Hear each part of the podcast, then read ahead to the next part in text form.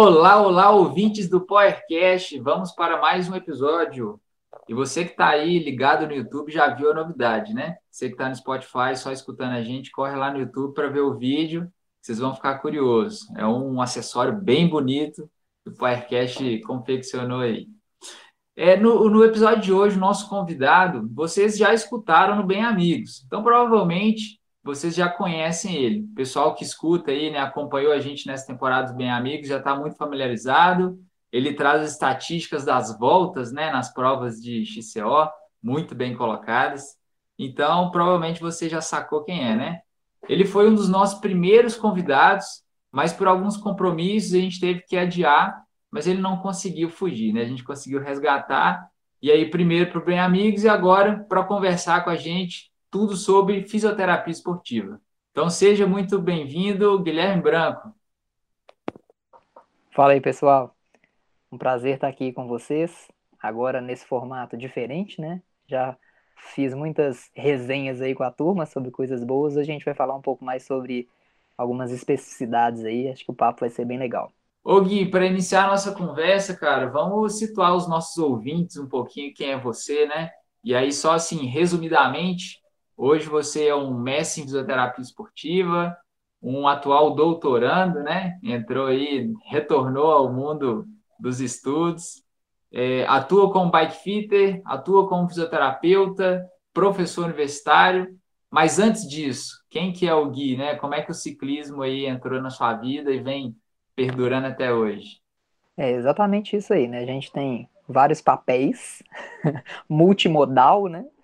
É, são várias, vários afazeres aí, e como você mesmo falou, de volta aos estudos, na verdade a gente nunca se afasta deles, né? A gente que tem esse, esse perfil acadêmico e acaba ficando sempre é, com ele no entorno, né? Mas agora de maneira um pouco mais, vamos falar assim, protagonizando, né? O estudo. É, mas na realidade a minha ligação com, com o ciclismo, ela vem de longa data. Está é, tá presente na minha vida há muito tempo é, talvez desde o final assim, da década de 1980, quando eu fui presenteado por uma BMX pela minha família. E eu me recordo que desde então é, eu não consigo ter lembranças que não tenham bike junto, né? Outro dia eu estava até vendo algumas fotografias de família com, com a minha mãe, né? Aquelas coisas, você vai para casa de mãe, tem um tanto de, de coisa, né? De, de foto e tal. E sempre tem uma bicicletinha, sempre tem. Então, desde aí da, do final da década de 80, eu nunca mais me afastei, e aí, ah, lá para a década de 1990, acabei migrando para mountain bike, né, que é, é a paixão, né, e desde então, é, a, o mountain bike faz uma parte, tem uma parcela importante, assim, na, de participação na, na minha vida, né? É, eu me inspirei na década de 90 com, em Márcio Ravelli, Jaqueline Mourão, que até já teve aqui, né? É, e a partir daí, o mountain bike ganhou um espaço mais importante ainda como praticante, né? Eu pratico desde essa época, né, da, da, da década de 1990, e depois como profissional, porque eu me graduei em, em fisioterapia pela FMG, e na parte final do curso, eu já consegui visualizar alguma coisa da atuação que seria nessa área de ortopedia, esporte, traumatologia, né?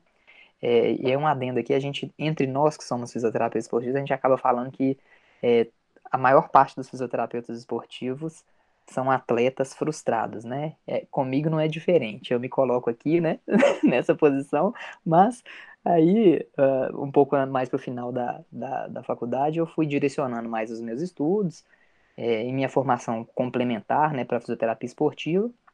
E aí, por estar no meio do ciclismo, especialmente do mountain bike, é, eu sempre era solicitado, né, para uma dica, um atendimento, né? Ô, Guilherme, você que é fisioterapeuta, sabe aquela história, né, nos pedais ou mesmo ah, nas resenhas depois, né?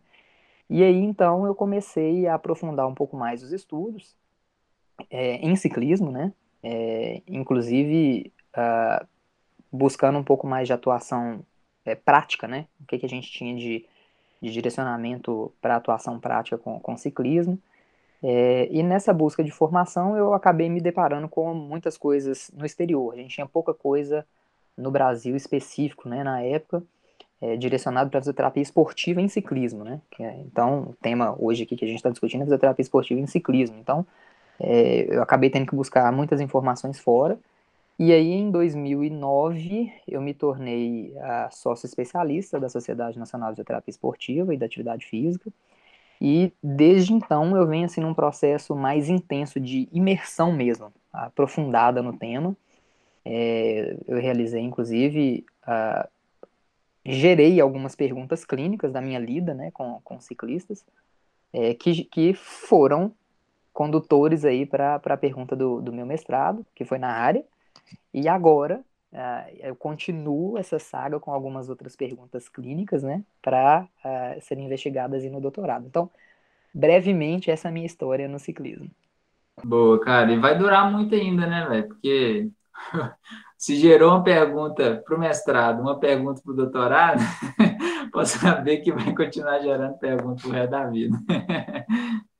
Ô Gui, mas indo para o nosso papo de fato, cara, sobre fisioterapia esportiva, é, quando a gente pensa, né, e aí talvez a maioria das pessoas podem ter essa reflexão assim, é, vem muito palavras relacionadas à massagem, liberação miofascial, né, que são palavras que estão muito na moda, é, prevenção de lesão, mas de fato o que que seria a fisioterapia esportiva, como que ela estaria atuando, né, ali dentro do esporte, porque é, se quiser até trazer um pouquinho da abordagem, né, que há uma fisioterapia clínica e também uma parte esportiva, então fala para a gente assim, de fato o que é essa fisioterapia esportiva e o que que ela poderia estar diferenciando dessas outras áreas da, da fisioterapia?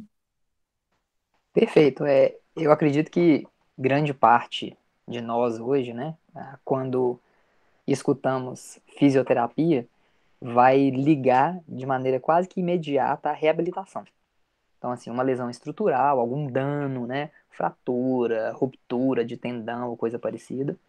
É, e aí, quando a gente pensa mais especificamente na, na fisioterapia esportiva, a gente já pensa logo também na reabilitação acelerada. Aí vamos, vamos pegar para o futebol, que é o mais popular ainda né, no Brasil. A coisa está mudando. É, mas quando a gente pensa num atleta que sofreu, sei lá, uma entorse de tornozelo num jogo importante, sei lá, daí uma semana ele precisa repetir, né? Vai ter o, o jogo de volta, né?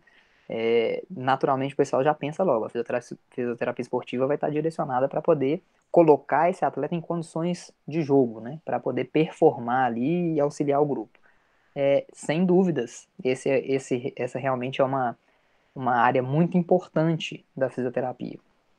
Só que ao longo do, desses últimos anos, vamos falar assim, talvez esses 15, 10 últimos anos aí, o foco da fisioterapia esportiva tem, uh, tem sido sobre a prevenção de lesões. Então, é aquela história.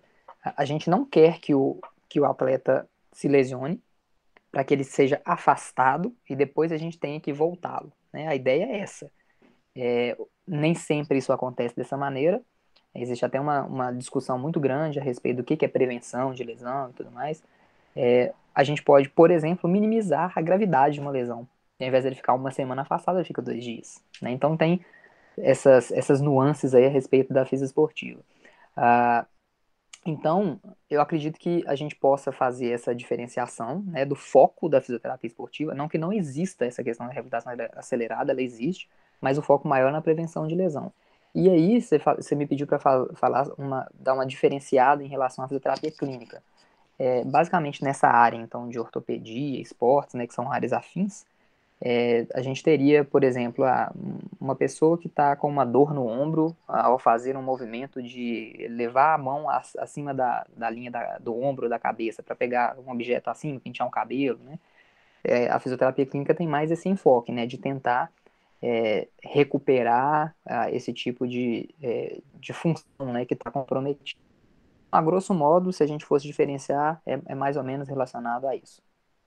Ô Gui, é uma coisa que eu não entendo muito, que eu queria que você trouxesse pra gente. Todo atleta, ele precisa de um fisioterapeuta esportivo? É necessário que o fisioterapeuta esteja sempre acompanhando ele, é, o desenvolvimento, a, assim, é, pré, pré-competição, pós-competição. Como é que acontece isso? Ou, ou, é só quando tem alguma lesão, alguma coisa mesmo? Então, se a gente pensar, assim, e eu posso falar que eu sou um ouvinte aqui, né, do, do podcast, então eu acompanho os excelentes profissionais que estão aqui, os atletas também, né, que trazem relatos muito, muito importantes, convido o pessoal a assistir tudo, que é, o conteúdo é bem legal, e, então a gente já, já teve várias uh, é, sugestões né, de outros colegas aqui quanto à importância uh, do trabalho em equipe, uma equipe multidisciplinar, né, quando a gente tem um olhar mais atento para o atleta. E quando a gente fala em atleta, a gente está falando de atleta de alto rendimento. Né, qualquer indivíduo que realmente quer uma atividade estruturada, né, realizar uma atividade estruturada. Então, sem dúvidas, é, a gente ter a participação, que não precisa ser em tempo integral, né, desses profissionais, é, conversando entre eles, e isso fica muito notório, por exemplo, nas falas de alguns colegas nutricionistas, de alguns colegas é, treinadores que estiveram aqui, a importância dessa, do entendimento global né, da, da prática da atividade e da conversa. Né? É, então, por exemplo, quando eu desejo fazer um curso de treinamento esportivo, eu não quero treinar, eu não quero fazer ninguém ser meu atleta e eu treiná-los, né? Mas eu preciso entender para eu poder conversar com o treinador.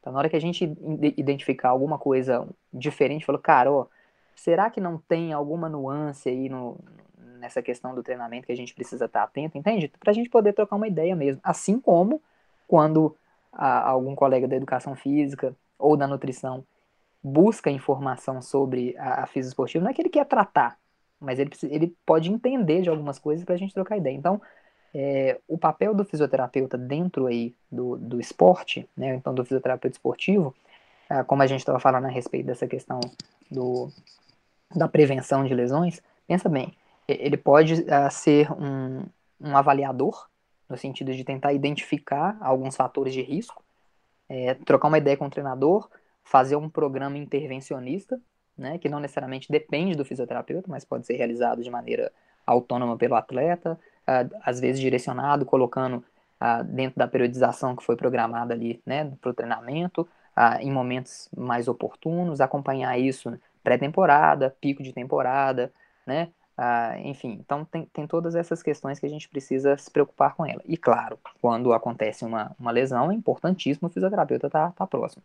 E, e, é curioso porque eu dentro do mountain bike eu já tive a oportunidade, a grata oportunidade, né, de ter é, acompanhado atletas de ponta, é, e eu já tive algumas situações do atleta estar tá numa Copa do Mundo, né, foi pela, pela Confederação Brasileira de Ciclismo, e me manda uma mensagem no WhatsApp, fala, olha Guilherme, sofri uma queda aqui, me ajuda pelo amor de Deus, não tem fisioterapeuta aqui, eu, o cabelo fica em pé nessa hora, né, fala assim, peraí, você tá pela Confederação Brasileira e não tem um fisioterapeuta aí para poder pelo menos te ver?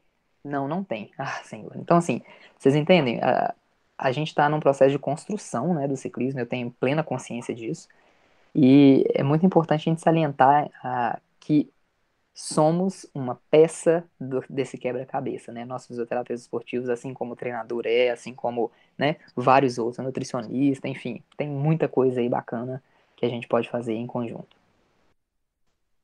Gui, é, eu acho que o que ficou muito claro em toda a sua fala foi que sempre apareceu a questão da lesão. Então, é, ou reabilitação, aceleração da reabilitação, né? A tornar mais curto esse momento de voltar ao jogo, à prática, ou se não, de alguma forma prevenir.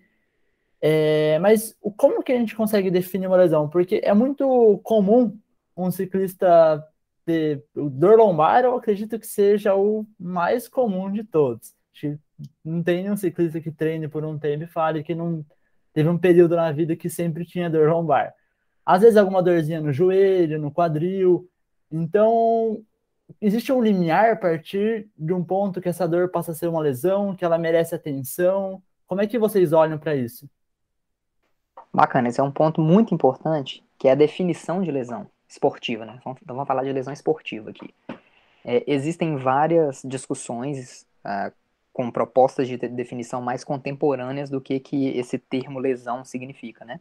Uh, mas tem um que eu acho bastante é, abrangente, né? Ele tem, tem uma aceitação bem legal e eu particularmente gosto muito dele, que é o que eu uso, por exemplo, nas pesquisas, enfim, que uh, diz o seguinte, ó, a lesão esportiva, ela se relaciona com uma queixa física, de ordem física, é, sem desmerecer aqui, pelo amor de Deus, né? Ou desconsiderar as queixas de outras ordens, como por exemplo, queixas emocionais, enfim. Mas a lesão esportiva, ela se relaciona com uma queixa física, de ordem física, que gera algum tipo de é, impacto negativo, né? Na realização de, de, da atividade esportiva, seja ela de treinamento ou de competição.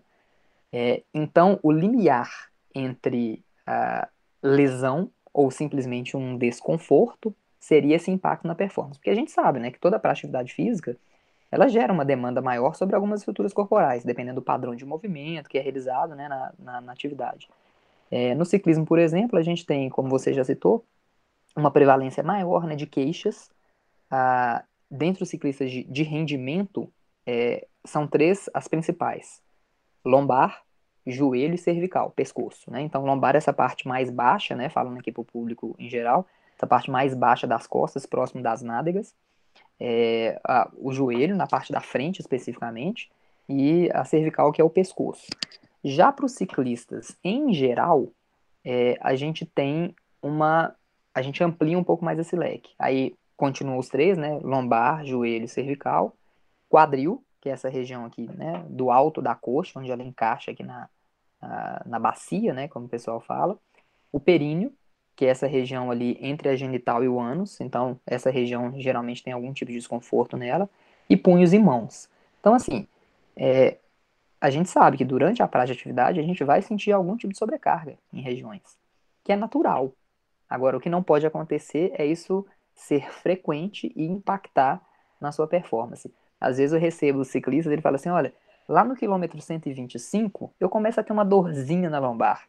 Eu estava querendo resolver isso. Fala, olha só, se no quilômetro 125 você não sentir nada, pode voltar, que seu corpo ficou lá atrás, é só sua alma que tá andando, sabe? Então, assim, brincadeiras à parte é só pra gente falar, né? Que dependendo da, da demanda é, que a gente tem, certamente o corpo vai sentir. Por exemplo, é, eu, eu que pedalo, então vai fazer um circuitinho de XCO. Cara, é impossível a mão não formigar, dependendo da, da intensidade que você estiver andando. Né? Vai formigar, mas é aquela história. Daqui a, daqui a pouco passou, a lombar vai incomodar um pouquinho, você vai ajustar e vai, né? É, então, assim, tem uma outra maneira clínica que a gente usa para direcionar é a identificação desse possível limite aí entre a sobrecarga, que é provocada pelo esporte, e a lesão esportiva. Que, além dessa questão da limitação do desempenho, é a permanência da queixa também por mais de duas ou três horas após a realização da prática. Então, ah, fiz o meu treino, finalizei, duas a três horas depois, se eu ainda estiver sentindo, é porque o nível de irritação da estrutura foi alto. Aí a gente tem que começar a olhar. Liga uma luzinha amarela, assim, para a gente uh, acompanhar.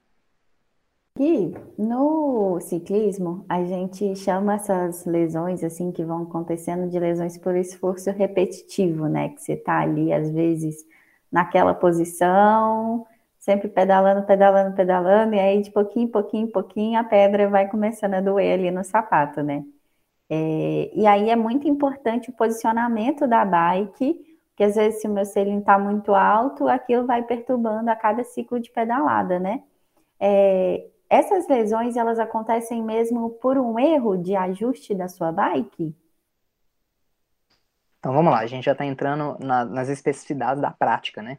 Então, é, antes de mais nada, vamos tentar entender um pouco melhor é, que a lesão esportiva ela é multifatorial, ou seja, muitos elementos participam, né, da, da ocorrência dessa lesão. Não vou nem falar da geração, mas vou falar da ocorrência. Então, quando ela está ocorrendo, é porque tem a participação de muitos fatores.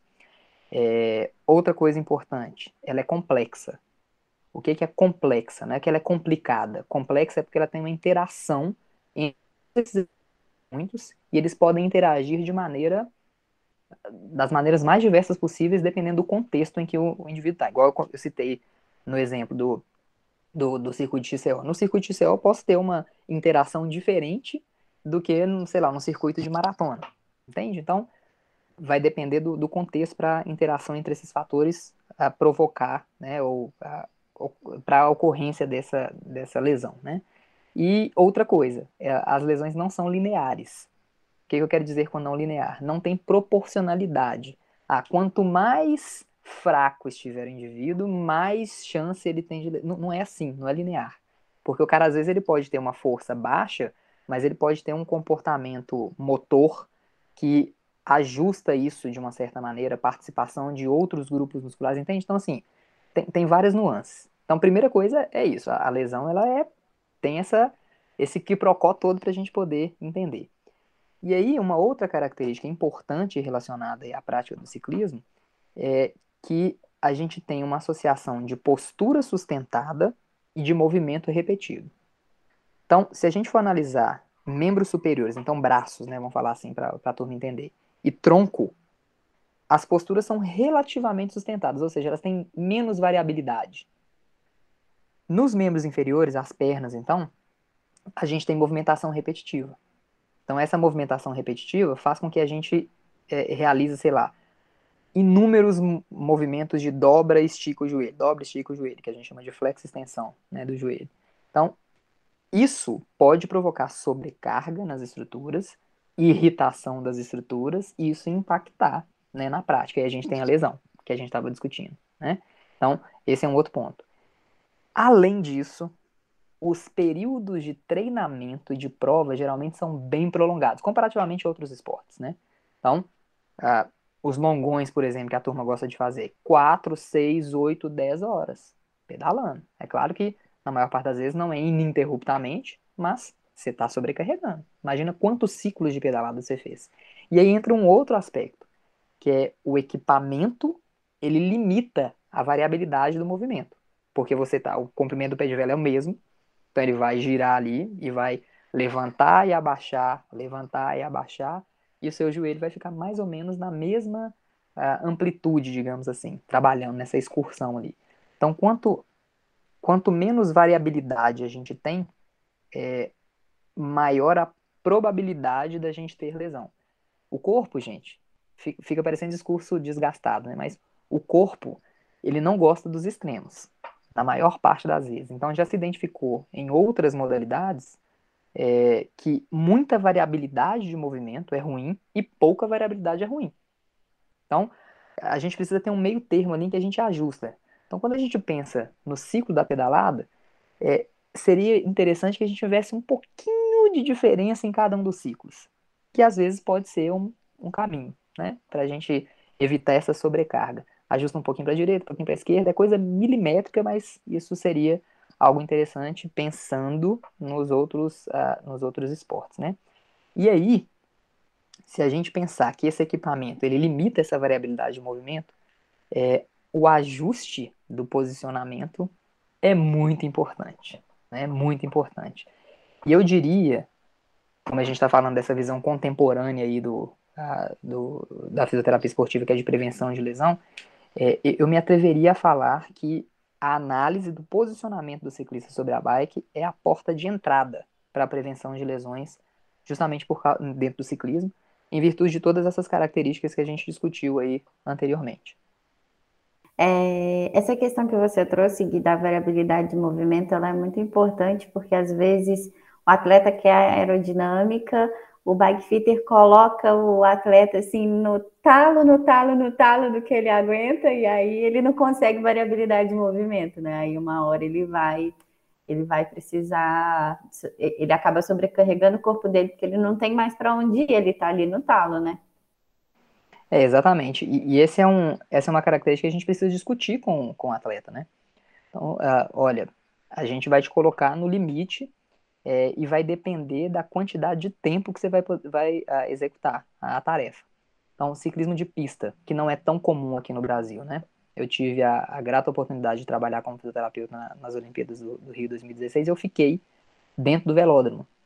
Então, eu pude acompanhar né, uh, os atletas na, durante o pau quebrando ali da, da competição, né? E, e você vê que realmente são posições extremas, porque qualquer margem é importante, né?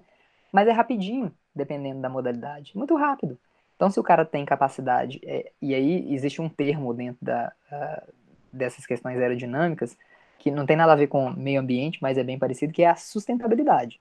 Então, o quanto esse atleta ele é capaz de sustentar a posição sem que isso impacte de maneira importante na sua eficiência fisiológica ou no desempenho, né? Vamos falar assim. Então, é, é realmente essa é uma questão bastante fundamental aí. Ô Gui, você estava falando aí, eu, eu resolvi fazer umas continhas aqui só de curiosidade. É, se a gente, se um atleta mantivesse 60 ciclos por minuto, né, uma cadência de 60 rotações por minuto, e treinasse durante uma hora, só nesse tempinho a gente teria 3.600 ciclos pedalados. Se ele aumentasse para 90 rotações por minuto, a gente teria aí 5.400 ciclos pedalados.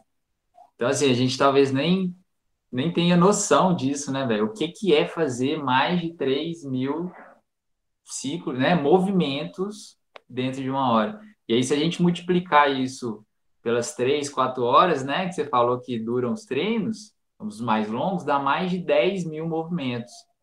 Então, assim, cara, é, é, é extremamente importante você trazer essa perspectiva para a galera poder ver a dimensão né, que atinge quando, quando a gente vai olhar para o macro, né, para a questão grande.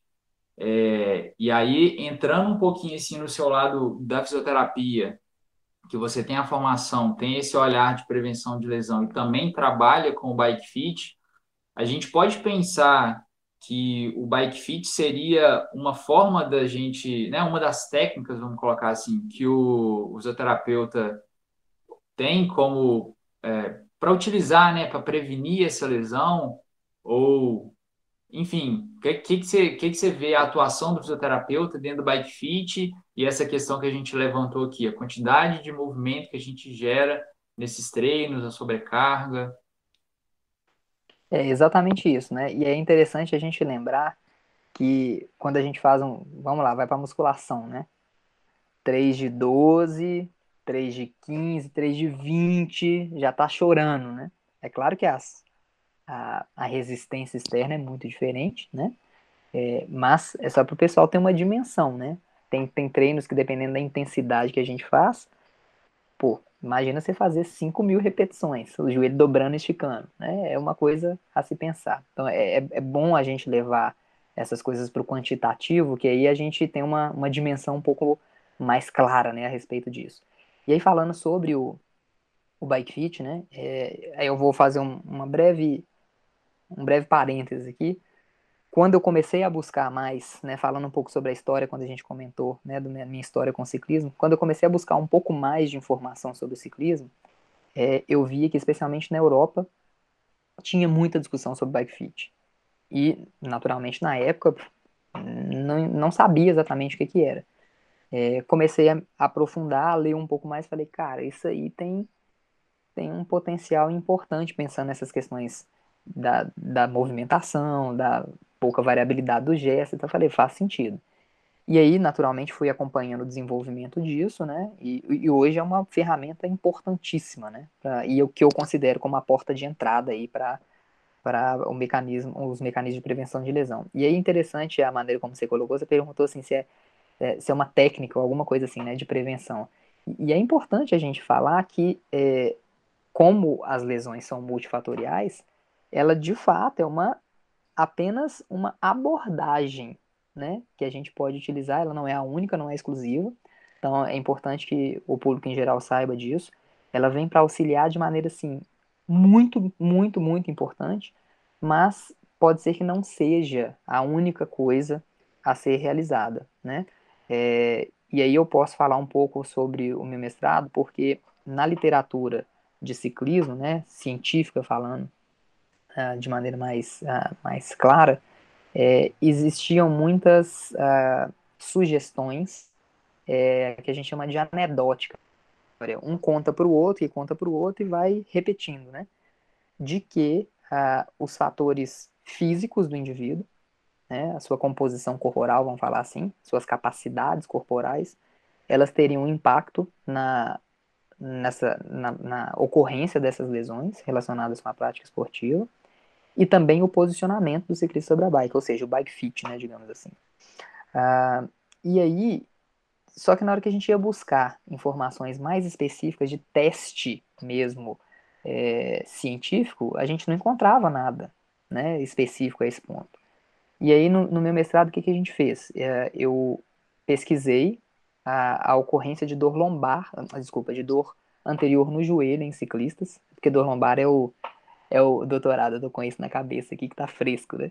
É, é dor anterior no joelho em ciclistas, que é a principal condição que acomete uh, os ciclistas de rendimento e a que mais afasta esses, esses ciclistas da, da prática. Então, muitas vezes a dor lombar o cara consegue segurar a onda, dor cervical o cara consegue segurar a onda, agora a dor no joelho, ela é, é o motor, né, gente? o motor falha, fica complicado, né? Então tem um impacto bem importante. E aí a gente, é, eu analisei qual que é a participação das características musculoesqueléticas, então, flexibilidade, força, padrão de movimento, uma série de componentes aí do, do corpo do ciclista, da capacidade do, do ciclista, e também o alinhamento dele, né, que a gente chama de biomecânico, o alinhamento, o movimento desse ciclista sobre a bike, foi uma análise dinâmica, né, em movimento mesmo. É, e a gente conseguiu identificar que, de fato, existe participação dessas duas dessas duas áreas, vamos falar assim, né, na, na ocorrência da dor anterior no joelho em ciclista. É, é, claro que a gente não analisou outras coisas, porque tem muitas outras coisas que podem entrar aí, né? Fatores ah, emocionais, psicológicos, ah, de treinamento, né? Que realmente essa é uma, é uma tampa que se a gente abrir, a gente não consegue fechar direito, né? Então, ah, é um outro elemento importante para participando nisso aí. Então, de fato, o fit, ou seja, a gente analisar a movimentação do ciclista e adequar a bike ao ciclista. Isso é importante, né? Porque a gente não corrige.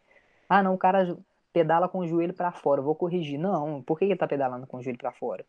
É, o que está acontecendo ali é um resultado de alguma coisa. Será que é, tem alguma característica física do ciclista que faz ele uh, se comportar dessa maneira? Será que tem alguma coisa relacionada com o equipamento que faz ele se comportar dessa maneira? E outra, será que isso é de fato associado com a queixa que ele está apresentando? Nem sempre é. Né? Então, é, a ciência nos traz essas clarezas, né?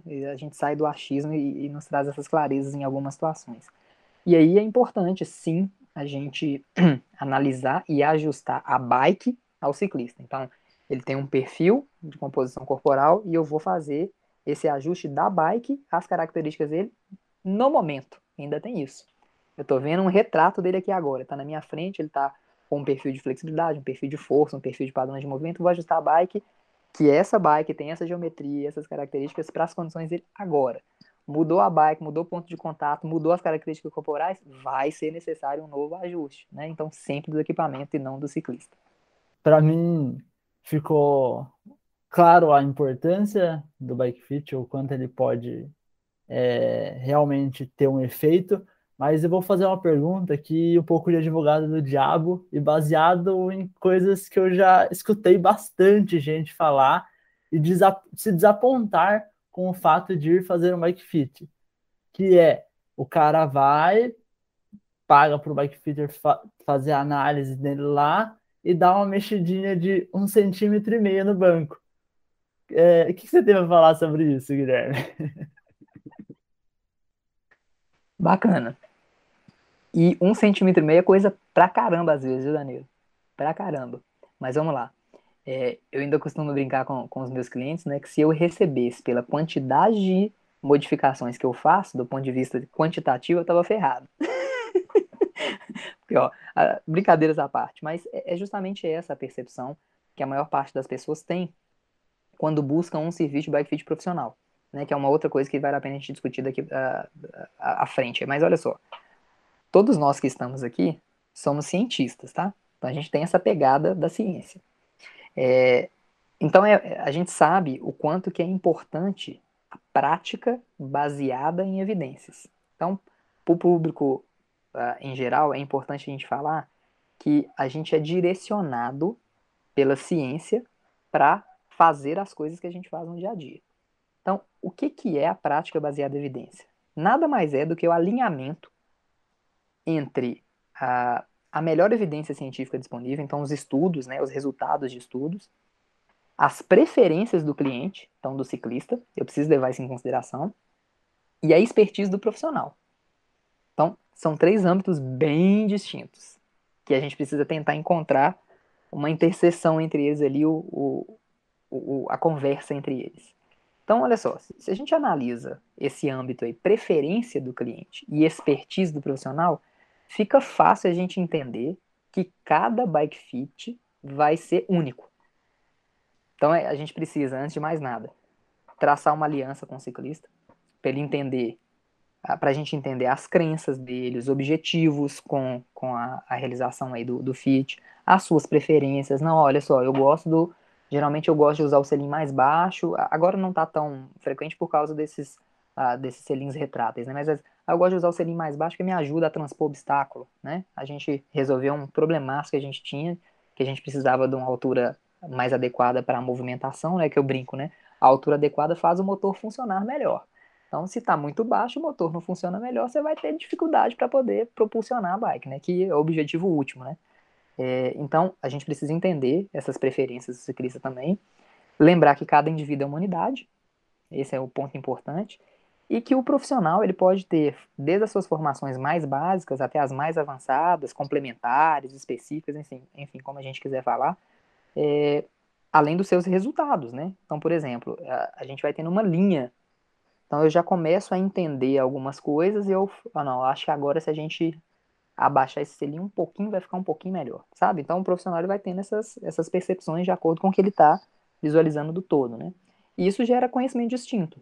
É muito comum, às vezes, o, o ciclista me perguntar assim, olha, é, eu fui no fulano de tal, que é o cara, por exemplo, lá da, sei lá, da região norte, da região nordeste, e ele me sugeriu esse posicionamento. O que, que você acha? Eu falo, cara, não, não tem condição de eu achar nada. Ele te viu num momento específico, você tinha condições específicas e ele propôs essa, essa intervenção para você. A gente tem que ver como é que vai ser a resposta, né? E a partir disso aí fazendo acompanhamento. Então, assim, para a gente resumir, a gente é guiado por sugestões da literatura. Então, a gente utiliza diferentes métodos, né? Tem métodos mais genéricos, tem métodos estáticos, em que você simplesmente para em cima da bike no ponto alto, ponto baixo, pedalada e faz, são feitas algumas medidas. E tem os métodos dinâmicos, em que o ciclista movimenta. E além dos métodos dinâmicos, tem o método dinâmico em duas dimensões e o método dinâmico em três dimensões. Então tem uma variabilidade enorme, né? É, e aí, vale a gente destacar aqui é, que o raciocínio clínico e a autonomia de decisão do profissional é que faz a diferença, independente do sistema que ele usa, né? E é isso que deixa o bike fit particular, né, e é, específico para cada um que, como eu falei, nada mais é do que um retrato do momento, né? É, e aí, cara, quando a gente fala em relação às quantidades de, de alteração que a gente pode fazer, é, realmente é muito pequeno. Só que, olha só, tem uma característica muito importante na, na posição também do ciclista. É, Para quem é, é da área, a gente consegue entender que o ciclista ele trabalha com as duas cinturas em cadeia fechada. Então, o que, que a gente chama de cintura, para o pessoal entender? São, ah, vamos lá, nos membros superiores, os braços, se as mãos estiverem apoiadas, vamos, ficar, vamos falar assim para ser mais fácil o pessoal entender. As mãos estiverem apoiadas num local, e para as pernas, se os pés estiverem apoiados. Então, os pés estão apoiados no pedal e as mãos estão apoiadas nas, uh, no, no guidão. Então, qual que é a principal característica de cadeia fechada? Eu só consigo movimentar um dos elementos, então, no, aqui no, no, no braço, né, a gente tem o punho, cotovelo e o ombro, que fazem parte dessa cadeia de movimento. Eu só consigo, segurando no guidão, movimentar o cotovelo se necessariamente eu movimentar de alguma maneira o punho e o ombro. É o que a gente chama de interdependência dos segmentos. Certo? Então, uma pequena modificação em um ponto pode gerar compensações ou movimentos em, em, em, todos os outros pontos que estão fechados também, entende? Então, às vezes, eu mexer 5 milímetros no selim vai provocar uma alteração em termos de ângulo, que na realidade a gente analisa os ângulos né, das articulações. Pode gerar uma alteração tão significativa no tronco que pode retirar a pressão da sua mão, estava projetando muito o seu tronco para frente e você estava com dificuldade de pilotagem, por exemplo. Ah, não, na hora que eu entro em texto técnico, pô, eu não consigo, fica dura a roda, não consigo ah, movimentar. Lógico, tá, jogando o peso todo para frente, às vezes você dá uma mexidinha no. Aí que você, igual você falou, né? De, não vou nem falar um e meio, vou falar meio centímetro. E a, a modificação no tronco é tão grande que isso soluciona o problema. Ou seja, a gente dá ao ciclista o que ele precisa e não o que ele acha que é necessário. Porque às vezes o pessoal chega e fala assim: bem, vou fazer bike fit, o cara vai trocar minha mesa, vai trocar meu guidon, vai trocar meu pé de vela, vai trocar meu canote. Não. Hoje em dia, os equipamentos, gente, eles permitem uma variabilidade de ajuste gigantesca, gigantesca. Então, assim, a gente faz esses um pouquinho aqui, um pouquinho ali, na hora que você mostra no todo, por isso que o sistema de análise de movimento é legal, na hora que você mostra no todo, você se assusta. E outro, o ciclista sente na hora, gente. Eu falo isso porque eu também já me submeti várias vezes, né, a FIT. A gente sente na hora, fala, cara, não, realmente, ó, a mão ficou levinha, né, ou então, poxa, lombar aqui, ó, ficou livre agora, né. Então tem essas, esses detalhezinhos aí. Queria só trazer um adendo aqui, porque quando você falou sobre prática baseada em evidência, lembrei do Danilo, que ele deve ter sentido o coraçãozinho quentinho ali. Nossos ouvintes já devem ter ouvido o Danilo falando sobre isso em algum episódio, é, mas queria só fazer essa brincadeira mesmo. Gui, uma coisa você já respondeu, né? Que independente do método, é a decisão do profissional que faz a diferença. E hoje em dia a Bike Fit é meio terra de ninguém, né? Pode ser lojista, educador físico, açougueiro, fisioterapeuta, todo mundo hoje em dia é, faz, é, né? Assim, vê isso como uma oportunidade de mercado. E aí eu queria que você falasse um pouquinho sobre esse mercado do Bike Fit, mas também trazer para gente o um entendimento, porque é, eu já vi muita gente com uma saga de bike fit, assim, faz uma, faz duas, faz três vezes, não encontra o problema. Isso às vezes é da pessoa ser muito sensível a ajustes, ou, ou assim, ser alguma característica que é inerente dela mesmo, ou é a qualidade do profissional que ela está procurando? Ou, ou, pode ser as duas coisas, assim, né? Mas é, traz um pouquinho do que você vê, assim, da, da realidade que você está inserido todo dia, né? Ô Gui, só, só complementando um pouquinho a, a pergunta da Ana, é, tenta complementar, assim, também, como que você vê que a sua formação em fisioterapia né, e todo esse estudo que você vem fazendo ao longo dos anos tem é, te, te dado tanto suporte para essa prática do FIT? Porque a Ana levantou uma questão muito grande aqui, que eu acho que é importante a gente refletir, que é o mercado, né? E que qualquer um pode atuar. Então, acho que é importante os ouvintes terem essa clareza do tanto que é importante a formação do profissional que está à frente do FIT, porque entra muito naquilo que você já trouxe, assim, ó, que é a interação né, do, do profissional, da, do método que você vai usar com o ciclista, é um dos pontos mais importantes. Se o, se o profissional não tem um olhar crítico para a necessidade do ciclista e para ele ter esse olhar crítico, ele precisa de uma formação profissional, né? Aí o fit fica, de certa forma, defeituoso, né? Então, é, complementando aí a, a pergunta da Perfeito, esse é um tema que a gente pode discutir assim dias, né, a respeito. Mas só para o pessoal entender, é, nesses últimos cinco anos, e aí vamos pegar esses últimos dois, né, quase dois de pandemia, é, realmente a gente verificou um aumento muito expressivo né, da prática do ciclismo. Eu fico muito feliz com isso, tá, gente? Porque é, o que a gente sabe, né, assim, a, de maneira muito clara, a, é que o exercício físico regular, né, atividade física regular, ele tem um papel fundamental na saúde global do ser humano. Né? Então, hoje, todos os, uh, os guidelines, os guias né, que a gente tem científicos, é, de várias e várias especialidades, uma das propostas de prevenção de várias, várias e várias doenças, inclusive graves, né, como câncer, é a atividade física regular. Então, é muito bacana as pessoas começarem a pensar que a atividade física regular ela pode ser realizada de inúmeras maneiras. E a bike é uma delas muito prazerosa, inclusive. E aí eu fico muito feliz com essa retomada da bicicleta, não como um elemento de lazer apenas ou de brinquedo, né? Porque é aquela história, né? Ah, não, é, dia das crianças está chegando, o que, que você vai dar para seu filho, sua filha? Ah, não, vou comprar uma bike, né? Vou dar uma bike de presente. Então, tem um pouco dessa questão do brinquedo, né? É, e eu vejo, por exemplo, pessoas, inclusive da minha própria família, 60 anos, que estão redescobrindo a bike. Cara, como que a gente não, não usava isso antes, né? Então, alia muita coisa do lazer, do, do contato com a natureza, por exemplo. Eu moro aqui em Belo Horizonte, né, Minas Gerais, então é, o entorno nosso aqui é muito rico, né?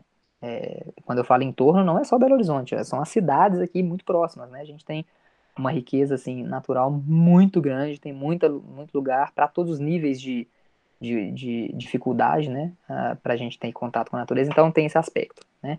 É, e aí, naturalmente, com o aumento da prática, é, o bolo cresceu, muitas pessoas veem oportunidades, né? Comerciais, de negócios, e aí todo mundo quer um pedaço do bolo, natural. A gente vive numa sociedade capitalista, é natural que as coisas aconteçam dessa maneira.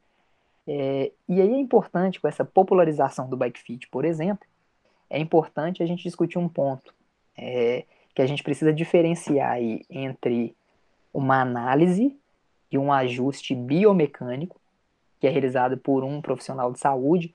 Então a gente tem aí fisioterapeutas, educadores físicos, médicos, né? Ah, e os ajustes na bike que são realizados por um técnico. Então, ah, o que está acontecendo na atualidade? muitas lojas estão oferecendo serviços de bike fit que são realizados pelo mecânico, pelo cara que pedala. Normal, mas são ajustes na bike? Esse é o grande, o grande lance aí, que são duas coisas completamente diferentes. Sem aqui fazer nenhum juízo de valor e sem desmerecer nada em ninguém, pelo amor de Deus, não é isso. Mas são duas abordagens muito distintas, né? E aí, ah, todo resultado, ele depende de um processo. Então, tudo que a gente faz na vida, gente, é um processo. E processo é composto por etapas. E o bike fit não é diferente. Né? Então, o que, que significa bike fit? Vem da língua inglesa. Fit significa adequação. Então, eu estou adequando a bike ao ciclista. Né? Então, o bike fit não pode ser um, um veredito, não é bater o martelo, cumpra-se. Não, não é isso. Né? É, toda abordagem na área da saúde, ela se baseia na geração de uma hipótese. Eu tenho certeza que grande parte dos ouvintes de nós aqui, em algum momento da vida, foi em algum profissional de saúde, e nos garranchos lá, que geralmente vem na prescrição, tem assim, num atestado, né, tem um, HD. Esse HD significa hipótese diagnóstica. Ou seja, a gente trabalha com hipótese, que precisa ser confirmada ou não, né? Então, é, essa compreensão de que é um processo e que a gente gera uma hipótese é, é muito importante pelo profissional e pelo ciclista, para que ele possa entender o que foi proposto para ele, ele comprar a ideia, ou então falar assim, não, não é por aí, e a gente modificar, que a gente está ali para isso, né? É, e ele vestir a camisa. Esse é o primeiro passo, para a gente criar essa aliança, né? E, e segundo, é, quando eu entendo melhor as capacidades físicas do ciclista, e eu falei isso, né, que foi o, resu o resultado do, do, meu mestrado, a gente tem elementos das capacidades físicas que são muito importantes. É, então, quando eu entendo essas capacidades físicas do ciclista, eu, eu direciono as particularidades dos ajustes. É, percebam que eu estou falando sempre ajuste, não correção. Eu ajusto isso de acordo com a necessidade do, do, do, do ciclista, né? E aí, aliado ao equipamento que está ali na nossa frente, aos objetivos do ciclista, né? E eu consigo definir o que, que o ciclista precisa para o momento. Né? Eu posso chegar à conclusão e falar, cara, seu posicionamento está ótimo, mas é, você tem um encurtamento importante de músculos dessa parte de trás, né, das costas ou de trás da, da coxa, que te colocam numa posição muito desfavorável para você pedalar e pode ser que você não esteja suportando um período mais prolongado de, de prática em virtude disso. Então, o, a bike está ajustada para você nesse momento, mas para você começar a render mais, você precisa se transformar. Né? Então, esse é o pulo do gato. E aí, naturalmente, é, para alguém que não tenha formação na área da saúde em especial, é, isso se transforma num processo muito automatizado. Né? o raciocínio clínico que nós, profissionais da saúde, podemos ter, acessar essas informações e integrá-las, porque informação sozinha, gente, nada mais é do que dado. São dados. Então eu posso coletar um tanto de dados. Se eu não souber fazer com eles, o que fazer com eles não, não, adianta. Então, para que essas informações sejam transformadas em conhecimento ou em conclusão, que é o nosso caso aqui, é importante o raciocínio clínico. E aí demanda uma série de coisas. É, a Ana mencionou sobre essa questão do, de ter essa saga do bike fit. Recentemente eu recebi um ciclista que ele já tinha ido 17 vezes ao mesmo local. E ele seguia com uma dor no isquio. O isquio, gente, é, é, é um osso do meio da nádega. Então ele seguia, ele, ele permanecia com uma dor empontada, que era incapacitante. Ele não conseguia pedalar, ele tinha que descer da bike, não dava mais. É, e ele já estava com isso há três meses. Ele tinha ido 17 vezes no, no, então, muda uma coisa, muda outra, troca a cilinha e começa, né? É o, o jogo do. É, é quase cara coroa, né? Vamos ver o que, que vai ser agora. Ó, a cilinha, ah, agora a mesa, e aí vai. Então, ele passou por essa saga. É, quando na realidade, e assim, gente, mais uma vez, é, não sou melhor do que ninguém, muito pelo contrário. Mas na hora que eu examinei ele e eu identifiquei que ele tinha uma diferença no comprimento da perna, falei, cara, uma perna sua é mais comprida, a outra é mais curta. O tamanho do pé de vela é o mesmo. Um você tem que é, buscar mais o pedal, o outro menos. O que você está buscando mais está raspando mais sua nádega no, no, no selim. Está provocando desconforto. O que, que a gente fez? Simplesmente um calço que a gente coloca entre, no caso, é pedal de sapatilha, que coloca entre o taco e a sapatilha para crescer a perna menor. Acabou, solucionou o problema. Então, assim, o olhar de quem está mais preparado para lidar com o corpo humano é muito diferente. E aí, naturalmente, os valores são diferenciados. Tem muitos. Às vezes o pessoal entra em contato comigo e fala: Nossa, mas é, é muito caro. Tá. É uma consulta. São duas horas, pelo menos. Dependendo, eu preciso de um, terceiro. É uma análise pormenorizada, é para você. Não é para não é simplesmente algo protocolar, você chega, ou faço, não, vai embora, vê o que, que vai dar. E outra, é um processo de acompanhamento. Né? Então, isso é o mais importante. Nenhum profissional da saúde trabalha com consulta sem retorno. Eu tenho que ver como é que o paciente está. E a mesma coisa, eu tenho que ver como é que um atleta comportou. Porque uma coisa é você está dentro do ambiente laboratorial, tudo controlado, né? Lindo. Vai pro pau, vamos ver o que, que vai dar. Vão lá para vai para trilha, deixa eu ver, vai para estrada, como é que comportou? E a análise das respostas também tem que ser consciente, porque às vezes para quem está sentindo desconforto, vamos falar de dor, a gente só só entende assim presença e ausência da dor. Só que tem um espectro gigantesco aí no meio desse caminho, né? Então às vezes o cara fala assim, olha, é, eu, eu estimulo o, o ciclista a pensar, por exemplo, ó, ele analisar quanto tempo Faz, faz o mesmo trajeto. Quando que essa dor aparece? É no final, é no início? Quantifica isso. Você sabe mais ou menos em termos de quilometragem? Como é que é? Beleza. Observa todas essas informações. Vamos fazer a modificação. Ó, vai testar. O que aconteceu? Ah, não, aconteceu antes. Opa, irritou antes, não estamos no caminho certo. Temos que refazer. Ah, não. Ao invés de eu sentir no quilômetro 30, eu comecei a sentir no quilômetro 45. Opa, então dilatamos o tempo? Pode ser que a gente precise de um processo de adaptação, entende? Então, assim, tem várias nuances que para nós que somos da saúde, é, a gente consegue fazer essa leitura com muito mais tranquilidade, porque faz parte do nosso dia a dia. É a nossa competência como profissional. Né? E é isso que faz a diferença, na minha opinião. O Gui, ainda no Bike Fit, talvez a Ana e o Gustavo vão me xingar mentalmente, porque eu vou voltar um pouco, mas é realmente uma dúvida que eu tenho, eu queria ter perguntado pro Carpes no episódio dele, mas eu não pude vir no episódio. É, quando eu competia, eu usava, tinha feito bike fit, enfim, e eu usava uma mesa negativaça lá embaixo. Eu não sou um cara alto, eu uso um quadro 17,5 e tenho quase 1,70, não tenho 1,70. É... Para subir, realmente, a bike era muito mais encaixada, dobrava o cotovelo ali, mas é, vou uh, até dar um exemplo. Se você, eu tinha uma bike 2014, uma época, e depois peguei uma bike 2019. A bike 29, se você pegar essas duas bikes, são duas bikes totalmente diferentes, principalmente na descida. Quando eu parei de competir, já tinha essa bike em 2019. O que, que eu fiz? Eu ranquei aquela mesa e coloquei a mesa original. Para pilotar, a bicicleta era outra bicicleta. Mas, tipo assim, eu evoluí muito na descida sem treinar, sabe? Troquei a mesa e comecei a descer um terço mais rápido. e mais solto, enfim. Só que aí eu comecei a balançar o, tom, o tronco, tudo bem. Hoje eu cheguei no meio termo, eu coloquei uma mesa um pouco, mas fui eu que fiz até um pouco mais negativa, mas não tanto que nem antes, que me permite uma mobilidade de tronco e consigo pilotar, mas a pilotagem não é igual à original da marca. Eu acredito que a marca pense nisso na hora da geometria do quadro, escolher a mesa, e eu queria saber se o fitter ele olha para o posicionamento da descida, hoje no esporte moderno, que é técnico tal, ou se existe uma ausência de informação nesse quesito?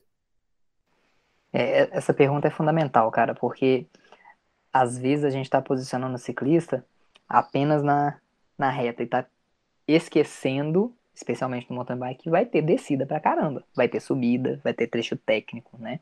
Então a pilotagem ela precisa ser levada em consideração. Basicamente, o que, que a gente tem relacionado à pilotagem? O centro de massa do ciclista, que é o centro de gravidade, vamos falar assim, grosso modo, o centro de gravidade do ciclista, ele tem que ser projetado o mais próximo do centro de gravidade da bike. Isso é que dá estabilidade. Então você consegue ter mais técnica de pilotagem quando isso está acontecendo. Se o seu centro de gravidade, o centro de gravidade do ciclista está sendo projetado um pouquinho mais para frente ou mais para trás, a gente já começa a ter dificuldade.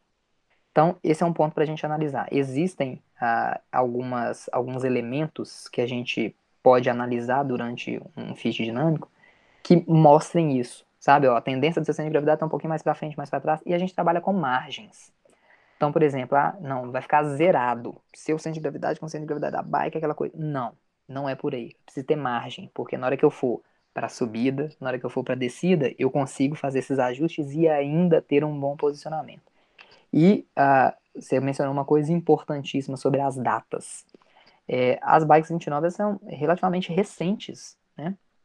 E, e elas são, elas começaram como protótipos praticamente. É, o que que tinha, o que que se fazia anteriormente? Bem, a roda é maior, então a caixa de direção ela precisa ficar mais alta para poder a roda entrar, senão não encaixa. Então a caixa de direção era autona. E aí ficava meio Harley Davidson, sabe como?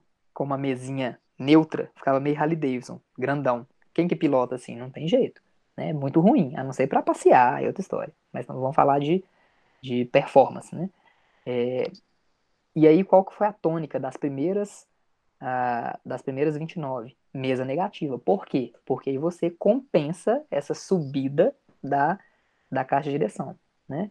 Então, isso era uma tônica em todas elas. Com o passar do tempo, os ajustes foram sendo realizados os engenheiros foram entendendo como é que podia mexer. E hoje, por exemplo, se você pega uma bike 29 2021 e compara com as primeiras, é outra história. É outra história, completamente diferente. Então, hoje, os fabricantes eles já pensam nisso, né? Tanto é que as mesas integradas na, ao guidon, elas já são uma, uma, uma tendência. Porque já se sabe que se eu tiver, a não ser que o cara tenha, o ciclista ele tenha proporções corporais muito diferentes, né? Aí ele vai precisar de alguma coisa um pouco mais particularizada. Mas em geral, que a gente está falando aqui de média, né? Então, em média, a gente vai ter o cara enquadrado por ali. Então, essas questões elas precisam ser levadas em consideração, sim. A gente precisa, mais uma vez, verificar as particularidades do ciclista, do equipamento que ele tem e ainda trabalhar com essas margens, para que a gente tenha essa variabilidade que a gente discutiu lá no, no princípio do episódio, essa variabilidade para que a gente tenha é, uma pilotagem mais versátil, né? Que é o que a gente precisa para uma mountain bike. Muito legal, muito legal. Acho que, nossa, ficou muito claro para mim e acho que é a resposta que eu queria ouvir. Porque eu sempre fiquei nessa dúvida e falei, pô, isso precisa ser levado em consideração, cara. É, eu já li minimamente o tema, assim, e pessoalmente eu nunca encontrei nenhum trabalho é, tentando identificar isso. É, bom, Gui, para a gente ir para onde a gente devia estar, tá, é, vamos voltar um pouco para a fisioterapia esportiva e eu vou dar um exemplo meu que eu acho que vai conseguir desenhar isso bem. Eu tive, no final de 2019, uma lesão de síndrome do atrito, tendinite de bíceps femoral. Aí eu fui num primeiro fisioterapeuta, choque em cima e nada. Aí depois eu, quando começou a pandemia, eu fiquei seis meses, cara, sem conseguir pedalar mais de 30 minutos. Eu queria morrer, eu só ia pra trilha, porque daí eu subia pedalando devagarzinho e descia, ia pro downhill da cidade, que daí eu conseguia. Porque se eu fosse pro plano, era meia hora, eu não aguentava mais de dor. E, bom, enfim. Aí eu conheci um, um fisioterapeuta de Campinas, o Raul, a gente já estava em pandemia, ele me atendeu completamente online, e aí que está o ponto que eu queria entrar. Ele olhou meus exames, eu fiz ressonância, várias coisas, porque fiz um monte de choquinho, não adiantou nada, o cara falou, peraí, vamos fazer outro exame. e ele me tratou totalmente com exercício. E eu vejo muito profissional de educação física, às vezes se incomoda com isso. Eu, como profissional, não me incomodei nem um pouco, porque para mim é muito claro que vocês têm um conhecimento de movimento, pelo menos de grade. Pode ter educador físico que tenha um conhecimento grande assim também, mas eu não tenho. Eu entendo de ganho de capacidade física, fisiológica e de treino. Mas o cara me tratou totalmente com movimento e foi como com o exercício. Ele me passou um treino. Tirei meu treino da academia e fiz o treino dele. E foi praticamente tirar com a mão. Então, eu queria que você falasse um pouco sobre essa coisa do fisioterapeuta estar tá entrando nesse treino complementar como uma redução de lesão ou como reabilitação. E se você sente essa coisa, tipo assim, dos educadores físicos, às vezes, pô, o que, que a fisioterapia está fazendo aqui na academia? Como que você enxerga isso? É, esse é um tema de debate polêmico, inclusive, viu, Danilo? Muito polêmico. Ó, só para vocês entenderem, é, nós, fisioterapeutas e educadores físicos, somos profissionais do movimento. É, a grosso modo, se a gente pudesse é, sistematizar, a gente pode. Tem uma autora é, na fisioterapia que ela chama Shirley Sarman, é uma americana. E ela é uma das principais é, condutoras da fisioterapia contemporânea, né? Porque a fisioterapia passou por vários momentos. A nossa profissão, é, ela tem uma, uma pegada muito no, no pós-guerra. Então, assim, eram grandes traumas, aí depois é, alterações neurológicas, então recuperação, sabe? Então, assim, é muito nessa parte de reabilitação mais grosseira.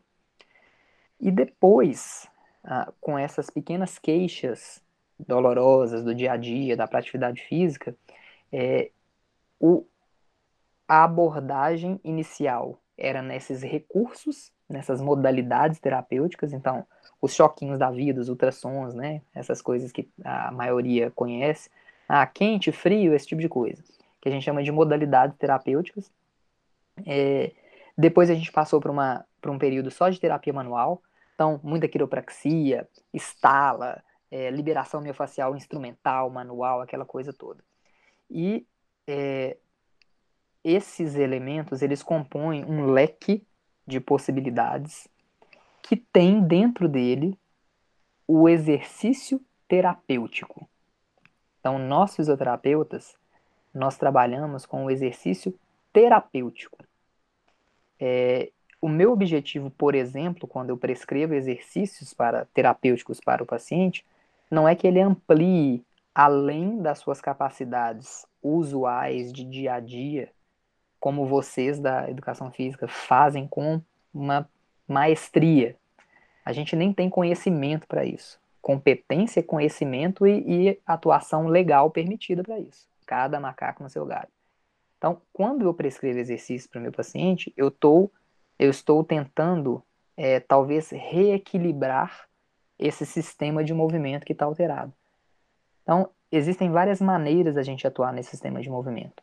Pode ser por terapia manual? Pode. Pode ser me utilizando de, de modalidades terapêuticas que vão me ajudar ao, ao, ao paciente fazer exercício. Isso é que é importante, cara. Porque houve uma distorção tão grande da prática da, da fisioterapia ao longo desses anos, muito mediada pelos, pelos planos de saúde, os convênios, né? Que comercializaram de maneira muito é, leonina, né, a, a, o mercado. E então, quando eu faço, qual é a, qual é a ideia, a proposta filosófica e científica?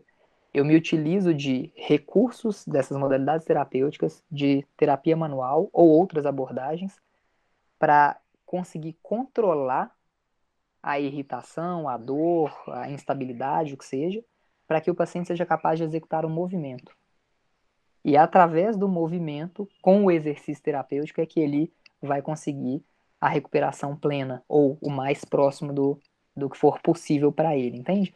Então, assim, é, a gente tem muita notícia de, de colega que é hostilizado, por exemplo, por, uh, por professores, porque está na musculação, no, no, no uh, como é que chama, no, no ginásio, né, da, da, da musculação ali, acompanhando um paciente. Pô, a vovozinha, eu consigo simplesmente usar o peso corporal dela como resistência para poder oferecer algum tipo de adaptação ao músculo. Mas, pensa bem, para um ciclista, cara, que tem a coxa mais grossa do que meu, a minha circunferência, é, eu sou fininho, né? Minha circunferência aqui da, da cintura. Então, eu vou. Como que eu não, como que eu não uso algum tipo de, de, de sobrecarga compatível? Então, tem que ir pro, pro, ginásio, né? Tem que ir para a musculação mesmo. É mecanoterapia, não tem outra alternativa. E assim, só que o objetivo é completamente diferente. Aí, às vezes, é, especialmente para nós que somos da, da esportiva, quando nós somos vistos nesses ambientes, porque a gente precisa de ambientes que sejam compatíveis com as capacidades do nosso, do nosso cliente, é, o pessoal acha que a gente está tentando ampliar as capacidades físicas. Não, eu estou tentando reequilibrar. É só para ajustar e eu tenho uma. Eu, eu, tenho educadores físicos, cara, com os quais eu, eu trabalho, sei lá, há mais de 15, 20 anos. Que a gente faz uma parceria muito legal. Então, muitas vezes eu estabilizo o paciente e falo assim: agora você vai continuar fazendo as atividades, agora você vai ampliar suas capacidades. Agora é com eles, não tem nada, vai para lá. Entende? Então, assim, eu acho que muito dessa sua percepção é uma percepção da maior parte das pessoas, e, e aí eu tenho que falar que os, os convênios, eles fizeram essa, essa mudança de imagem, né, que é ruim para nós, entre nós profissionais, e também para o público, né, que tem uma ideia diferente.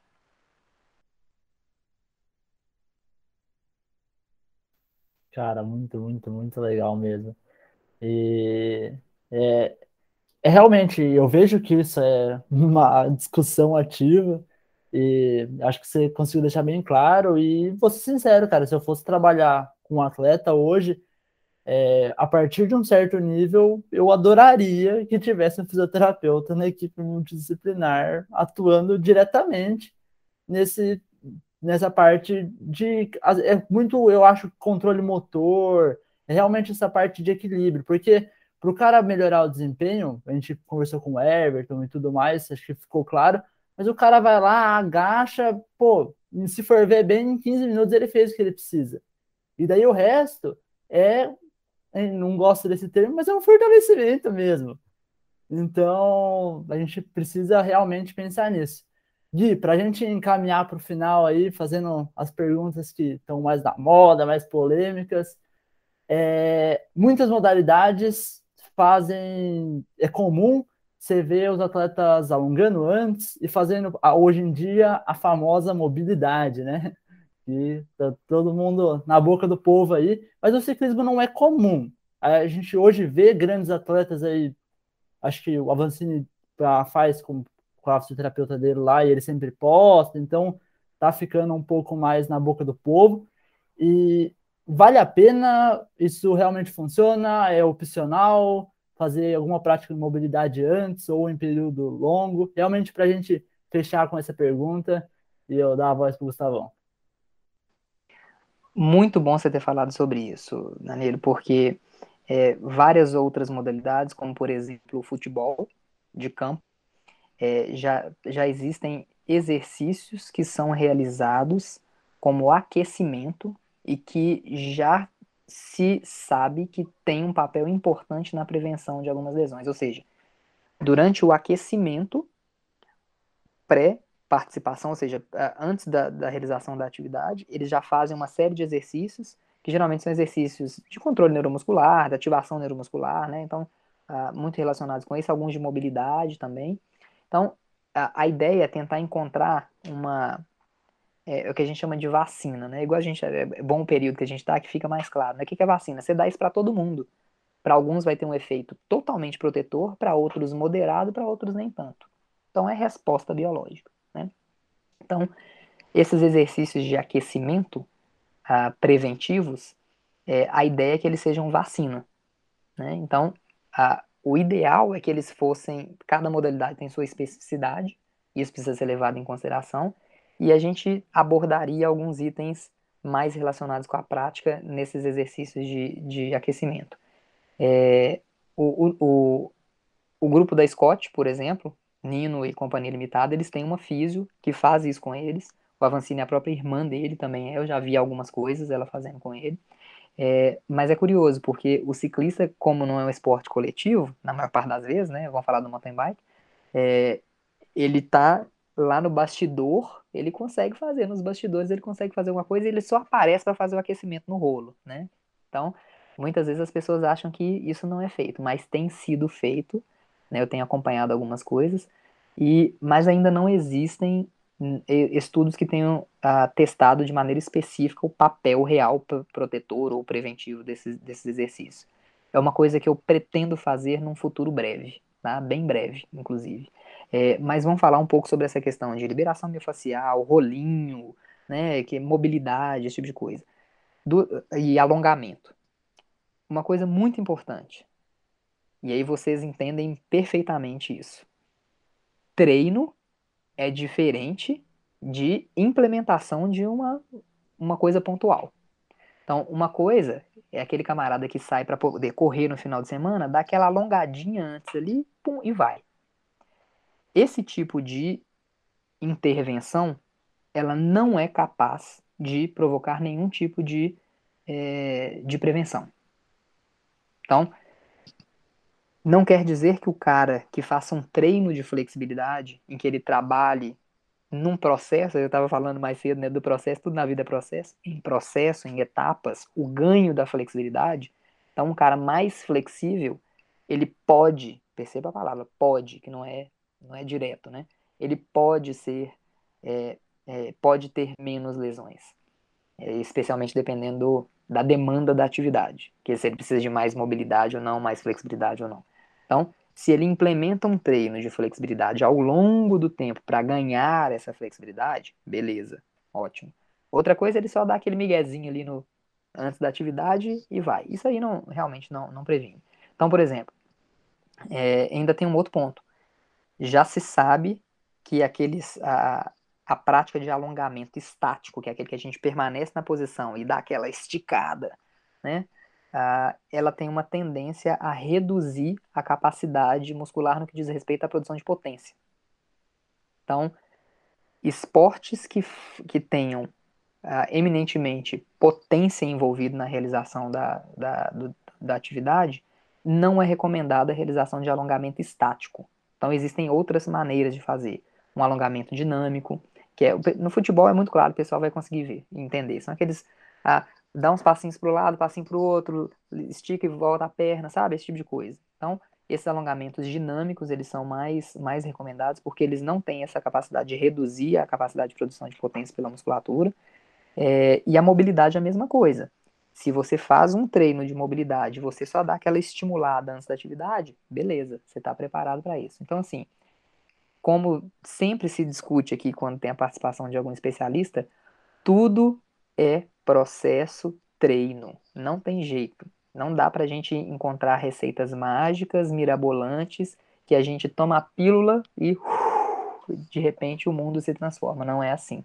Né? Então, isso também não é diferente para esses treinos de mobilidade e essas outras coisas que a gente discutiu. Bom, com essa acho que não precisa nem fechar, né? O vídeo já fechou. Zoando. É, mas é isso aí, galera. Acho que o Gui aqui trouxe uma, uma nova perspectiva, né, para todo mundo olhar para o fisioterapeuta esportivo. É, acho que a gente conseguiu resumir bem como é que rola essa atuação, a importância, né, desse profissional no processo do atleta e até mesmo para ciclistas amadores, né, atletas amadores, assim, a gente vê o quanto que é importante, talvez até mais, né, porque não tem essa equipe multidisciplinar toda envolvida que a gente comentou lá no início. É, então, assim, eu acho que as, às vezes também as pessoas têm um certo receio né, em procurar alguns profissionais, mas eu acho que você desmistificou bastante coisa aqui. Então, foi top demais, Gui. E aí, para a gente fechar de fato, cara, vamos abrir o espaço aqui para você fazer seus merchants. Danilão já está marcando aí o Bike Fit com você. Então, fala aí para a galera onde que eles podem te encontrar, aqui em BH, né? Não sei se faz Bike Fit ou atendimento de clínico aí em outros lugares. Fica à vontade para divulgar sua rede social, seu trabalho. Bem, com mais facilidade vocês vão me encontrar no Instagram, que é Guiribra, né? G-U-I-R-I-B de bola R-A, é, onde eu estou mais atuante, digamos assim, nas redes sociais, mas tem também o meu perfil no, no Facebook, que é Guilherme Branco. Vocês me encontram lá também. É, e eu atuo na. Eu tenho uma clínica junto com outros dois sócios, que a gente fundou ela em 2004, então já tem uma caminhada importante aí. É, dentro da clínica funciona o estúdio de, de Bike Fit, né, que é, é Bike Fit BH, né, naturalmente, né, pela cidade. É, nós somos uns dos, talvez, primeiros, né? Tem um outro colega que atua junto com, a, não junto conosco, mas também aqui em Belo Horizonte, que é nosso contemporâneo, que é fisioterapeuta também. Talvez esteja mais ou menos no mesmo período aí que, que nós no, no mercado. É, e vocês encontram também, tem o perfil do Bike Fit BH. Vocês encontram lá, de vez em quando eu posto algumas coisas, é, a gente discute algumas coisas e sintam-se à vontade para entrar em contato comigo tem a, a clínica, né, que chama Seletus, é esqueleto em latim, né, S-C-E-L-E-T-U-S. Então, uh, dá para vocês encontrarem também nas redes, mas basicamente, uh, quem tiver alguma dúvida, quiser me chamar lá no, no, Instagram, eu sempre respondo, não tem nenhum robô respondendo não, tá, gente, sou eu mesmo, então, às vezes por isso que demora um pouquinho. Ou então na, na no perfil do, do Bike Fit BH vai ser um prazer. E é isso, uh, obrigado novamente pela, pela oportunidade de estar aqui falando sobre um tema muito, muito, muito uh, do meu apreço, que é a fisioterapia, que é a fisioterapia esportiva e que é a fisioterapia esportiva em ciclismo. Então, assim, uh, excelente, espero que tenha sido proveitoso para os ouvintes, né, para a gente desmistificar e abordar alguns temas importantes, né, e a gente trazendo esse conhecimento aí para todos. Valeu, um abraço a todos aí. Boa, Gui. A gente que agradece imensamente aqui pela conversa e a gente convida o pessoal a compartilhar o episódio, escutar várias vezes. É, e é isso. A gente quer finalizar aí pedindo para todo mundo, lembrando, né, todo mundo seguir os nossos canais. Tem episódio aí toda semana. E até a próxima e vem de roda. O podcast mais serelepe do ciclismo brasileiro.